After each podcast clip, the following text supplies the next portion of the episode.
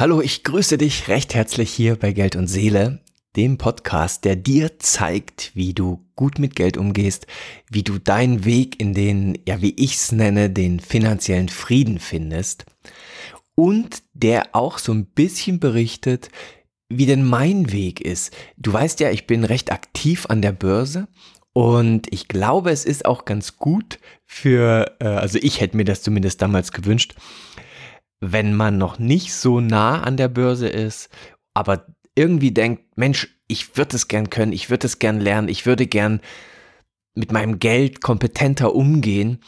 Mm, wenn man dann jemanden hat, der so ein bisschen von seiner eigenen Reise berichtet, der erzählt, wie sieht das dann im Detail aus und so.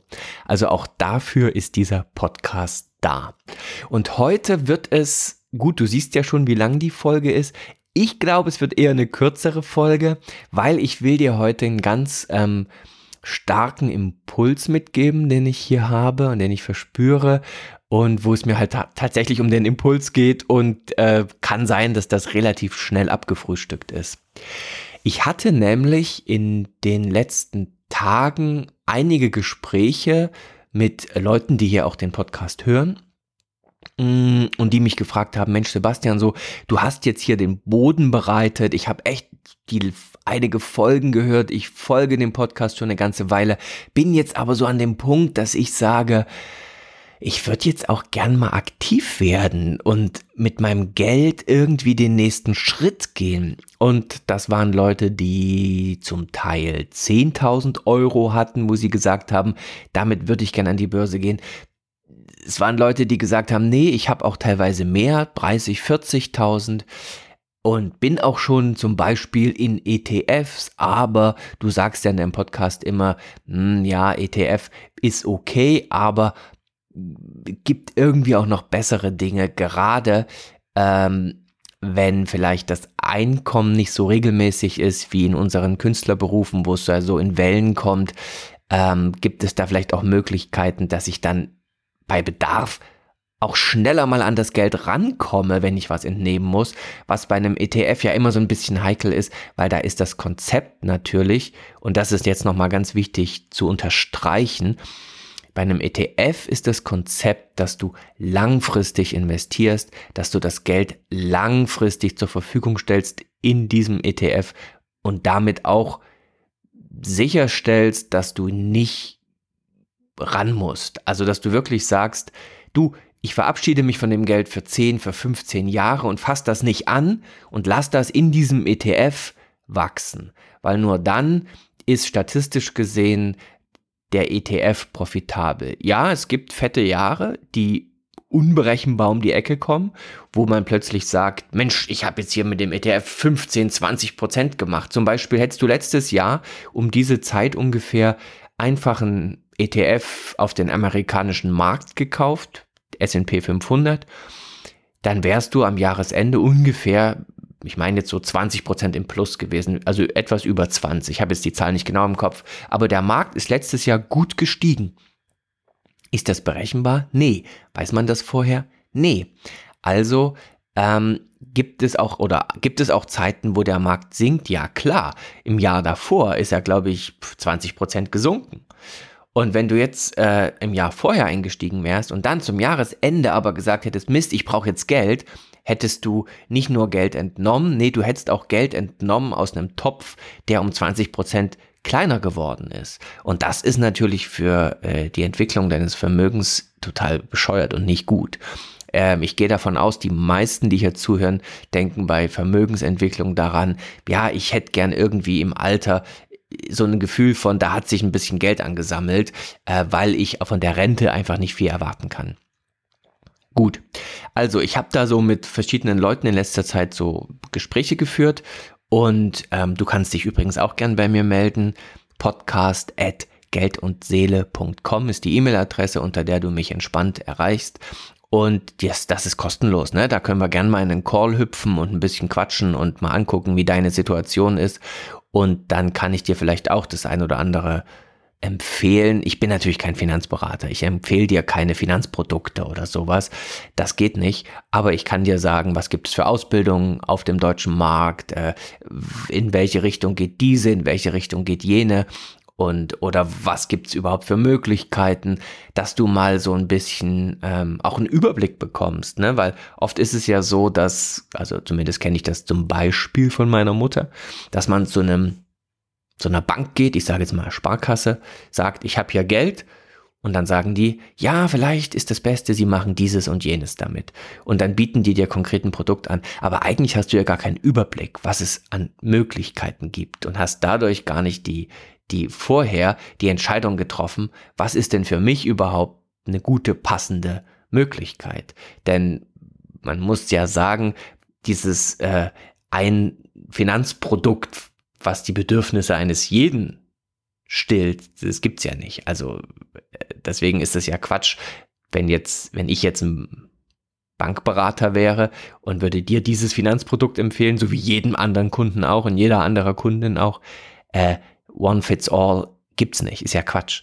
Und deswegen ist das in dem Sinne ja keine Beratung, sondern dann natürlich ein Verkaufssetting, wo jemand einfach seine Produkte loswerden will. Aber gut. Also melde dich gern, wenn du da Lust auf so ein Dings hast, auf so einen Call, hüpf mal rein, kein Thema. Ähm, und was mich aber gemerkt habe, ist, dass es tatsächlich sich lohnt, wenn du jetzt hier auch zuhörst, mal darüber nachzudenken, ob du nicht vielleicht auch so eine Art Ausbildung machen willst. Ich hatte jetzt zwei Gespräche zum Beispiel, wo herauskam, dass die Leute jeweils, ich nenne jetzt hier keine Namen und so, ich will ja niemanden äh, in die Öffentlichkeit zerren, aber ähm, das Phänomen kann ich ja gut beschreiben, wo dann doch herauskam, Mensch, eigentlich bin ich ready und eigentlich fühlt sich das gut an, so eine Ausbildung auch zu machen, Sebastian, wie du es gemacht hast. Ähm, und ich habe da inzwischen ja verschiedene gemacht und habe dadurch auch Einblick in verschiedene Ausbildungen, kenne da auch jeweils die Schwerpunkte und so. Ähm, denn es ist natürlich was anderes, ob man so ein bisschen rumeiert und sich was anliest, in Bezug auf Aktien. Ich finde, bei ETFs gibt es eigentlich eine ganz gute Ressource. Und zwar diese, ähm, äh, jetzt habe ich es gerade vergessen, diese Stiftung. Ähm, na, Finanztipp, da ist sie. Finanztipp.de, so eine kostenlose ähm, Stiftung und da kann man sich sehr gut einlesen und kann sehr gut ähm, diese ganze ETF-Welt für sich lernen. Ein Freund von mir hat es gemacht und hat sich damit einen Sparplan aufgebaut, was übrigens ein valides, ein gutes Vorgehen ist, wenn man sagt, du, ich habe mein Gehalt, das ist alles gut ähm, und ich werde auch Rente bekommen, ist auch alles gut und ich möchte jetzt einfach 300 Euro im Monat regelmäßig ansparen und dafür nutze ich einen ETF. Das ist ja eine andere Situation, ähm, zu sagen, ich habe 20.000 Euro, die ich anlegen will, oder ich möchte jeden Monat 300 Euro zur Seite legen und die sollen sich schön ansparen und das will ich nicht auf dem Konto machen, weil da fressen die Gebühren dann wieder alles weg, sondern das will ich direkt in ETF geben. Kann man schön aufsetzen, autopilotmäßig und dann wird das automatisch auch reingebucht, jedes Mal in das Depotkonto und dann werden halt ETFs gekauft oder Anteile von ETFs, die ich mir so überlegt habe und dann muss man so ein, zweimal im Jahr schauen, äh, gibt es vielleicht die Notwendigkeit ein bisschen das man nennt das Rebalancing, also ist, wenn man jetzt zwei, drei ETFs sich so rausgesucht hat, ist vielleicht ein ETF so gut gelaufen, dass der jetzt ein zu starkes Gewicht hat im Depot, also muss ich von dem ein bisschen Geld entnehmen und das in einen anderen ETF umschichten, dass ich wieder auf meiner mir überlegten und festgelegten Verteilung von 33, 33, 33 Prozent zum Beispiel lande. Und das kann man sich eben ganz gut mit Finanztipp erarbeiten. Wenn man jetzt aber sagt, naja, wie gesagt, ich würde gern irgendwie flexibler an das Geld auch rankommen können und eigentlich möchte ich auch ein bisschen höhere Renditen als diese durchschnittlichen 8%, die so ein ETF über die letzten 15 Jahre im Durchschnitt so macht. Ähm, dann ist natürlich der Weg Richtung Einzelaktien und vielleicht sogar dann auch der Weg Richtung Optionen hm, sinnvoll und meiner Meinung nach ist der total sinnvoll. Das ist alles kein Hexenwerk. Und da gibt es eben am deutschen Markt verschiedene Ausbildungen, die man machen kann, die auch also du musst kein Mathematiker sein, um diese Ausbildung zu tun. Die geben dir aber die Möglichkeit, dass du eine Kompetenz entwickelst. Und gestern hat mir gerade noch ähm, jemand aus diesen Gesprächen äh, ich würde fast sagen, ein Freund ist es inzwischen. Äh, so oft hatten wir uns auch hin und her ge gedingelt mit, äh, mit Nachrichten, äh, meinte dann Sebastian, es ist ja sogar so, das merke ich, dass ähm, allein das Wissen zu erwerben ist ja schon ein Wert an sich, weil man sich eben, und das geht mir ja ganz genauso, kompetenter fühlt, kompetent fühlt. Und ich kann dich also nur ermutigen, wenn du jetzt sagst, hey, ich bin irgendwie ready, ich würde gern aktiv werden, dann werde es, dann werde aktiv.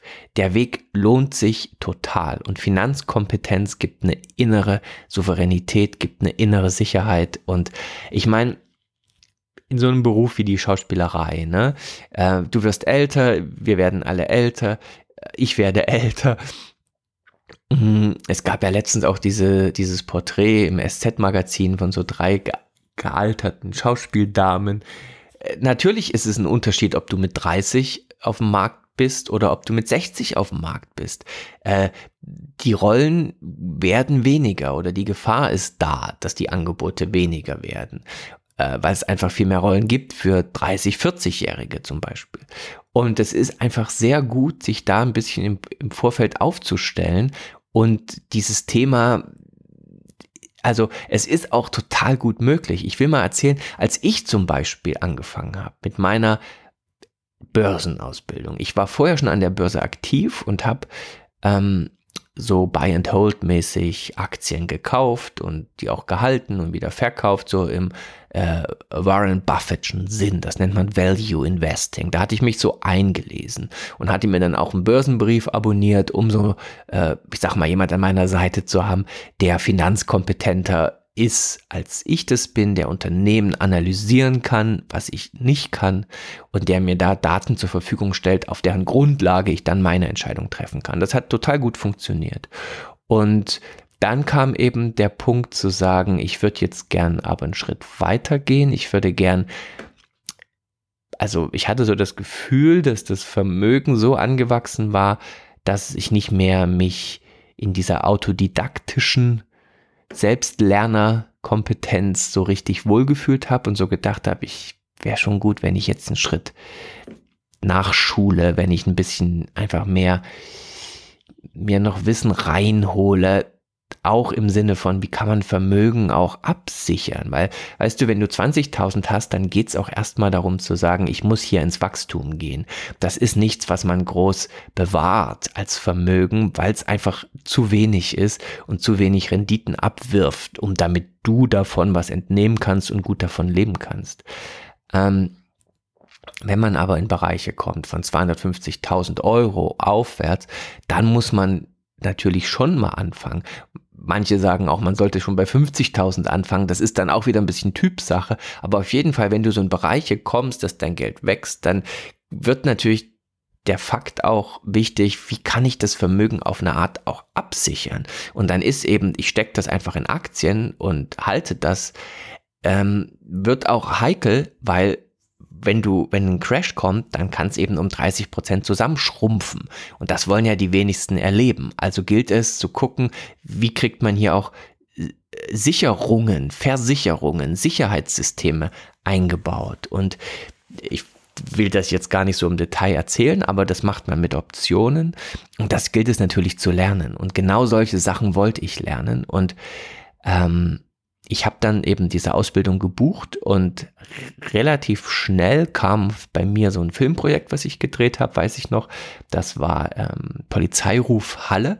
Ich war da also viel in, in Halle und hatte meine Drehtage und wie das so ist, hat man ja da nicht jeden Tag volles Pensum, sondern du hast mal einen Tag frei, dann hast du mal einen halben Tag, wo du drehst, wie halt die Szenen so liegen. Und das Coole war, ich konnte da immer im Hotel parallel meinen Laptop aufklappen und konnte die Zeit so nutzen und konnte immer so ein, zwei Stunden am Tag mich in diese Lernplattform ähm, einloggen und habe parallel, ich weiß noch, in diesem Hotel in Halle gesessen und habe mich halt in diesen fortgeschritteneren ähm, Börsenansatz eingearbeitet, wie das eben diese Investmentausbildung da zur Verfügung gestellt hat. Die war total konzipiert, dass die Anfänger bei Null abholt. Ich hatte da schon ein bisschen Vorwissen, aber ich hätte auch total bei Null starten können. Und dann ging das Schritt für Schritt für Schritt ein bisschen tiefer. Und ähm, das ist halt, also ich habe halt, ich fand es halt total krass, ehrlich gesagt, wie ich mit meinem Laptop vollkommen unabhängig, egal an welchem Ort ich war, mich da in die Ausbildung natürlich einloggen konnte und dann eben sowieso auch in die Börse einloggen kann und eben von überall her und auch zu Zeiten, wo es für mich passt und wie es halt in meiner Arbeit so passt, ähm, mich da weiterentwickeln kann und mir Kompetenz aufbauen kann,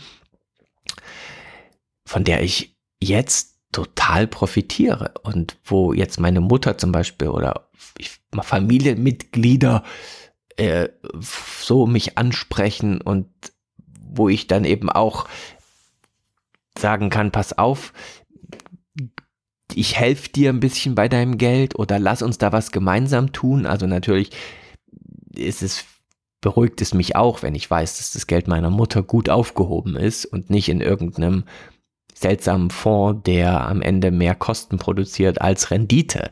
So, jetzt um das mal ein bisschen zu dissen und kurz zu fassen. Und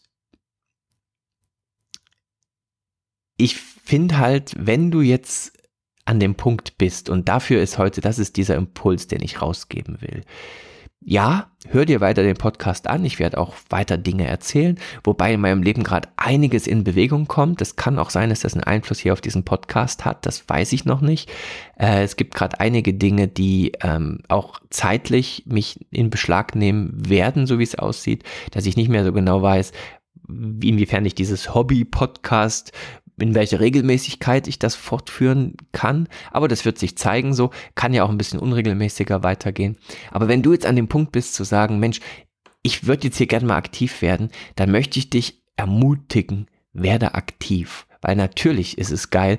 Äh, und auch wenn man 50 ist, kann man noch den Weg schaffen zu sagen, ich baue mir hier was auf, was mir einfach entweder fürs Alter Sicherheit bringt oder was mir so eine, wie so eine kleine Nebeneinnahme vielleicht, und wenn es nur 300, 400 Euro im Monat sind, ne, dann ist das ja auch eine Art Minijob, der reinkommt, der aber arschflexibel ist. Also wenn du an dem Punkt bist, dann, dann nimm das in die Hand, dann äh, geh den mutigen Schritt, der ja immer so ein bisschen mit, oh, hm, weiß nicht, was kommt da auf mich zu. Klar ist es Neuland und klar ist es unbekannt, aber geh den mutigen Schritt, und ähm, melde dich zum Beispiel jetzt hier bei mir oder such dir andere Dinge, aber geh den mutigen Schritt und äh, pack das Thema an, weil es ist tatsächlich, es wird dir finanziell, es wird dir einen inneren Frieden geben, ähm, wenn du das schaffst, dieses für einige ungeliebte